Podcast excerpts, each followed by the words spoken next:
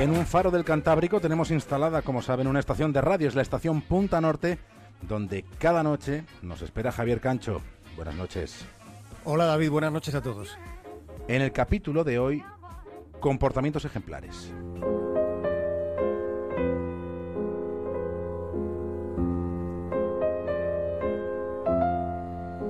La noche del sábado hubo comportamientos ejemplares de los que no nos enteraremos jamás. Lo que a continuación nos proponemos es algo así como una reconstrucción de algunos de aquellos instantes. Son situaciones de las que sí ha quedado constancia. Nuestra intención consiste en recuperar gestos, actitudes que nos parece también pueden ser considerados un espejo. Es posible mirar a esos espejos y apreciar que también es así como somos, porque existe el riesgo de que terminemos viéndonos distorsionados. Esa posibilidad es real. Lo es en esta época de la imagen, de la, de la pulsión individual, del berrinche que solo dura un segundo. Nos informamos al minuto para olvidar al instante. Los crímenes y las injusticias se nos agolpan en nuestras pantallas. Y a fuerza de ver el lado oscuro de la condición humana, a fuerza de contemplar y saber todo lo malo que somos capaces de hacer, a fuerza de mirarnos en espejos deformantes, podemos acabar percibiendo una visión de conjunto que distorsione nuestra propia percepción sensorial acerca de lo que somos. Ese riesgo existe. Sin embargo, también somos como todos aquellos que el sábado por la noche tuvieron la determinación de pensar en los demás. Esta noche nos queremos acordar de personas que en un momento crítico, en una situación tan comprometida, demostraron que los demás no son lo de menos.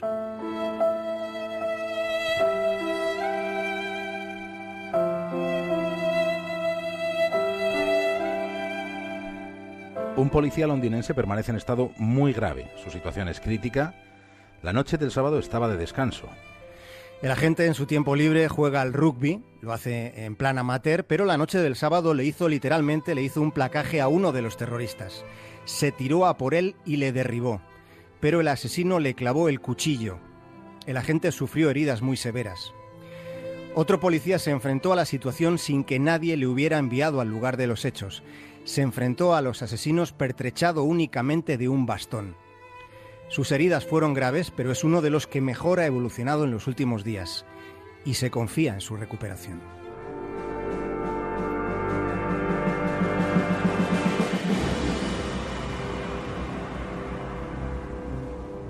Un taxista llamado Chris circulaba en las proximidades del puente de Londres en ese momento del ataque.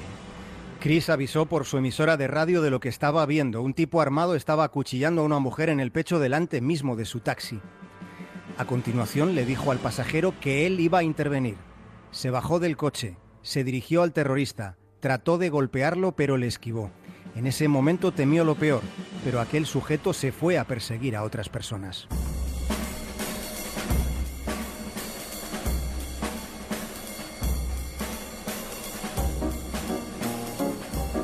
La intervención de otro taxista fue decisiva para una joven, una joven llamada Ryanon Owen.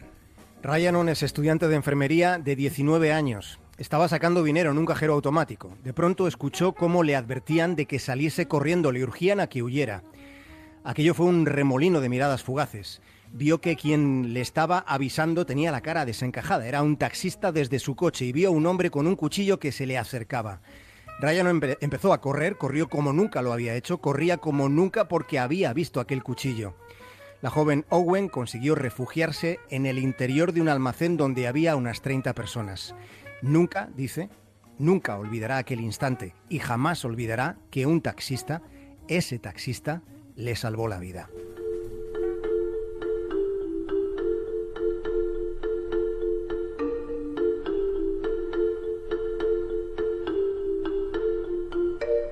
Para salvar otra vida fue clave la intervención de un enfermero que estaba cenando ese día, esa noche, con unos amigos. El Borough Market es uno de los mercados reconvertidos con intención sofisticada. Es uno de los más grandes de la capital británica. Se extiende bajo los antiguos arcos del ferrocarril y el puente de Londres. Es una de las zonas de ocio para salir a cenar. En la noche de los hechos, en Stony Street, en el restaurante El Pastor, Giovanni Sagistrani, un italiano de 38 años, compartía mesa con unos amigos.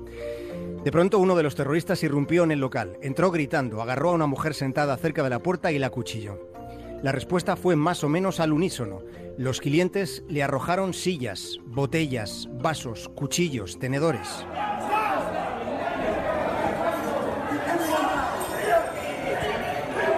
Aquella sinfonía improvisada de objetos arrojados consiguió que retrocediera y acabó saliendo del establecimiento. Una vez lograron echarlo, el personal bajó la puerta de seguridad y trabajadores y comensales se quedaron dentro.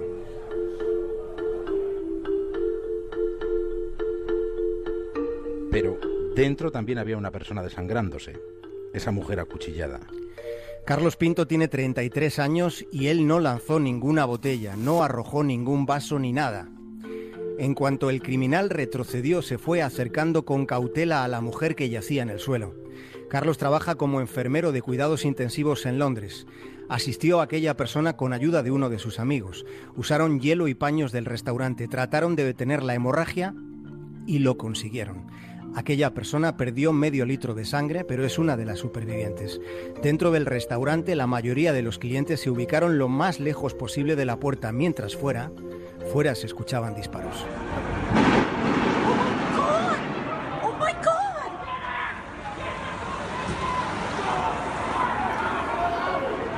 Teniendo en cuenta las terribles circunstancias, dentro de ese restaurante, dentro del pastor, se logró mantener algo parecido a la calma, Giovanni Sagistrani estaba cenando con el enfermero Carlos Pinto la noche del sábado. Giovanni cuenta que aquella mujer fue muy afortunada porque su amigo Carlos, un extranjero, estaba allí.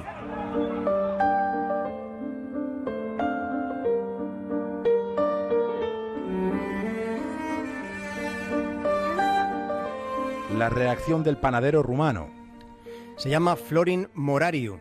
De repente escuchó alboroto Enseguida pensó que algo infrecuente estaba ocurriendo. Se trataba de la huida desesperada de unas jóvenes brasileñas. Florin las cobijó en su establecimiento, les pidió que se quedasen allí. Cogió dos cajas como lanza en astillero y salió a la calle. Se fue a por ellos. Se enfrentó a uno de los asesinos. Le lanzó una de las cajas y mientras el criminal la esquivaba se acercó a ese tipo armado con un cuchillo y le atizó, le golpeó con la otra caja en la cabeza. En ese instante, un policía le gritó que se apartase. El agente estaba apuntando con un arma de fuego.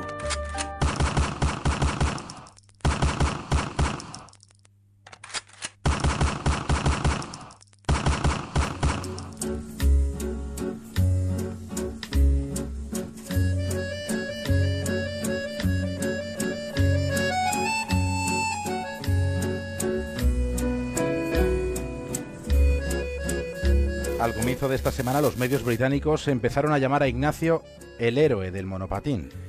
El lunes, cuando dedicábamos el punta norte de la brújula a Ignacio Echeverría, tú aquella noche, David, recordabas algo que es interesante para reflexionar, para pensar en el alcance de una reacción como la de Ignacio ante una agresión tan salvaje y a la que además por aquí, por estos confines del occidente mundo, pues no estamos acostumbrados.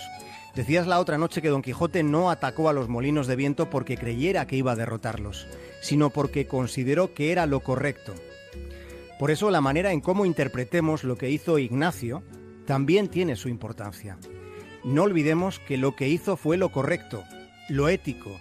Intervino ante una injusticia clamorosa y violenta que estaba ocurriendo delante de sus propios ojos. El reverso de esta reflexión nos sitúa ante una realidad que tiene un trasfondo muy sociológico.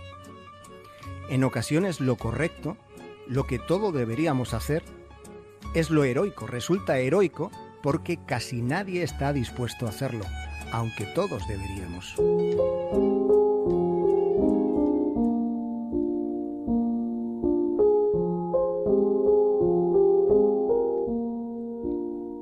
Explica Adam Zagayevsky, a quien hoy le han dado el Princesa de las Letras, explica que vivimos en un mundo plagado de información pero no de sentido.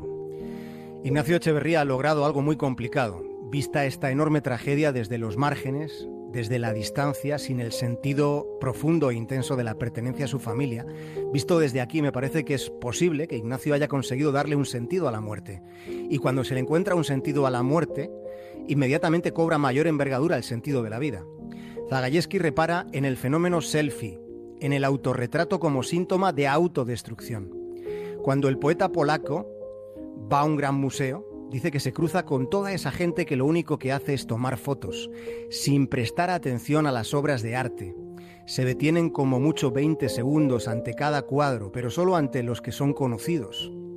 Solo les interesa tomar su foto. Aunque la foto no les dirá nunca, nunca les dirá lo suficiente del instante que podían haber vivido. La nueva tendencia es hacerse selfies delante de las pinturas. En realidad el cuadro, la inmortalidad de la obra de arte solo les sirve de decorado para que se hagan la foto. En verdad el cuadro no les importa. Cuenta Zagayensky que un día en la Acrópolis de Atenas, un día se fijó en que la gente no hacía fotos a los templos, sino que se hacían fotos a sí mismos con los templos al fondo que hay sitio. Dice que se quedó sobrecogido. Estaban en el lugar que puede considerarse la esencia misma de nuestra época y seguían retratándose a ellos mismos.